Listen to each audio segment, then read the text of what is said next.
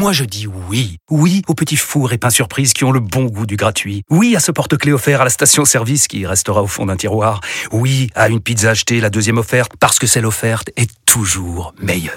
On préfère tous quand c'est gratuit. Chez Skoda, profitez de deux mois de loyer offert sur une sélection de modèles jusqu'au 31 mars. Portes ouvertes ce week-end.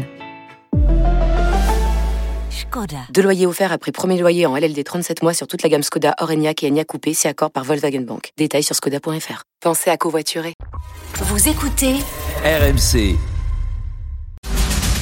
Racontez-nous. L'heure de retrouver Nicolas Poincaré. Bonjour Nicolas. Bonjour Peggy, bonjour Mathieu. Bonjour. Aujourd'hui, l'histoire du Super Tuesday, le Super Mardi. C'est le jour le plus important des primaires américaines et ce sera mardi prochain. Oui, traditionnellement, c'est le premier mardi du mois de mars et c'est le jour clé, le jour où se joue le choix des deux candidats qui s'affronteront ensuite en novembre. Puisque après les premières escarmouches de janvier euh, et février, arrive donc l'heure de vérité. Les républicains et les démocrates organisent les primaires dans 14 États sur 50, dont la Californie et ses 40 millions d'habitants le Texas et ses 30 millions d'habitants. Environ un tiers des délégués seront désignés cette semaine et ce sont ces délégués qui choisiront ensuite les candidats lors des conventions qui auront lieu l'été prochain. Ce qui veut dire que ceux qui euh, remportent le Super Tuesday sont quasiment assurés ensuite d'être les candidats dans leur camp. Cette tradition n'est pas aussi vieille que la démocratie américaine, elle est même assez récente. Ce n'est qu'en 1988 que les deux partis ont décidé ainsi de regrouper un maximum de primaires en même temps.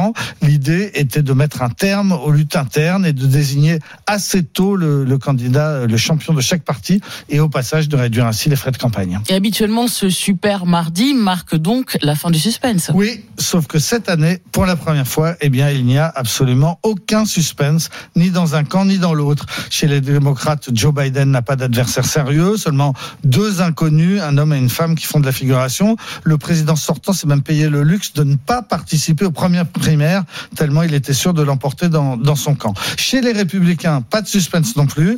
Tous les adversaires de Donald Trump ont jeté l'éponge, sauf une, Nikki Haley, mais elle a été écrasée lors des premières primaires et elle devrait l'être de nouveau ce mardi.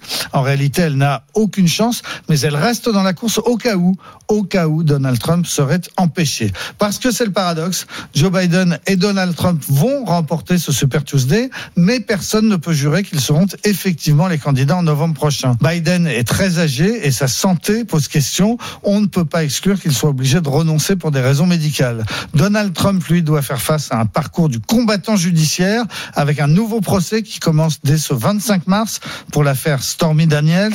Mais son horizon s'est tout de même un peu éclairci cette semaine. La Cour suprême a décidé de se pencher sur la question de son immunité, c'est-à-dire de décider si oui ou non il pourra être poursuivi pour les événements du Capitole et pour ses tentatives d'inverser les résultats de la dernière présidentielle. La Cour suprême rendra sa décision en juin, c'est-à-dire sûrement trop tard pour organiser un procès avant les élections, comme on pensait que ça, ça pouvait avoir lieu. L'hypothèse de Donald Trump en prison avant l'élection vient donc de, de s'éloigner et il devrait pouvoir profiter cette semaine d'un super mardi. Eh ben, on verra ça et on suivra ça, bien sûr, sur RMC. Merci Nicolas. Racontez-nous à retrouver un podcast sur notre appli. Il est 8h05.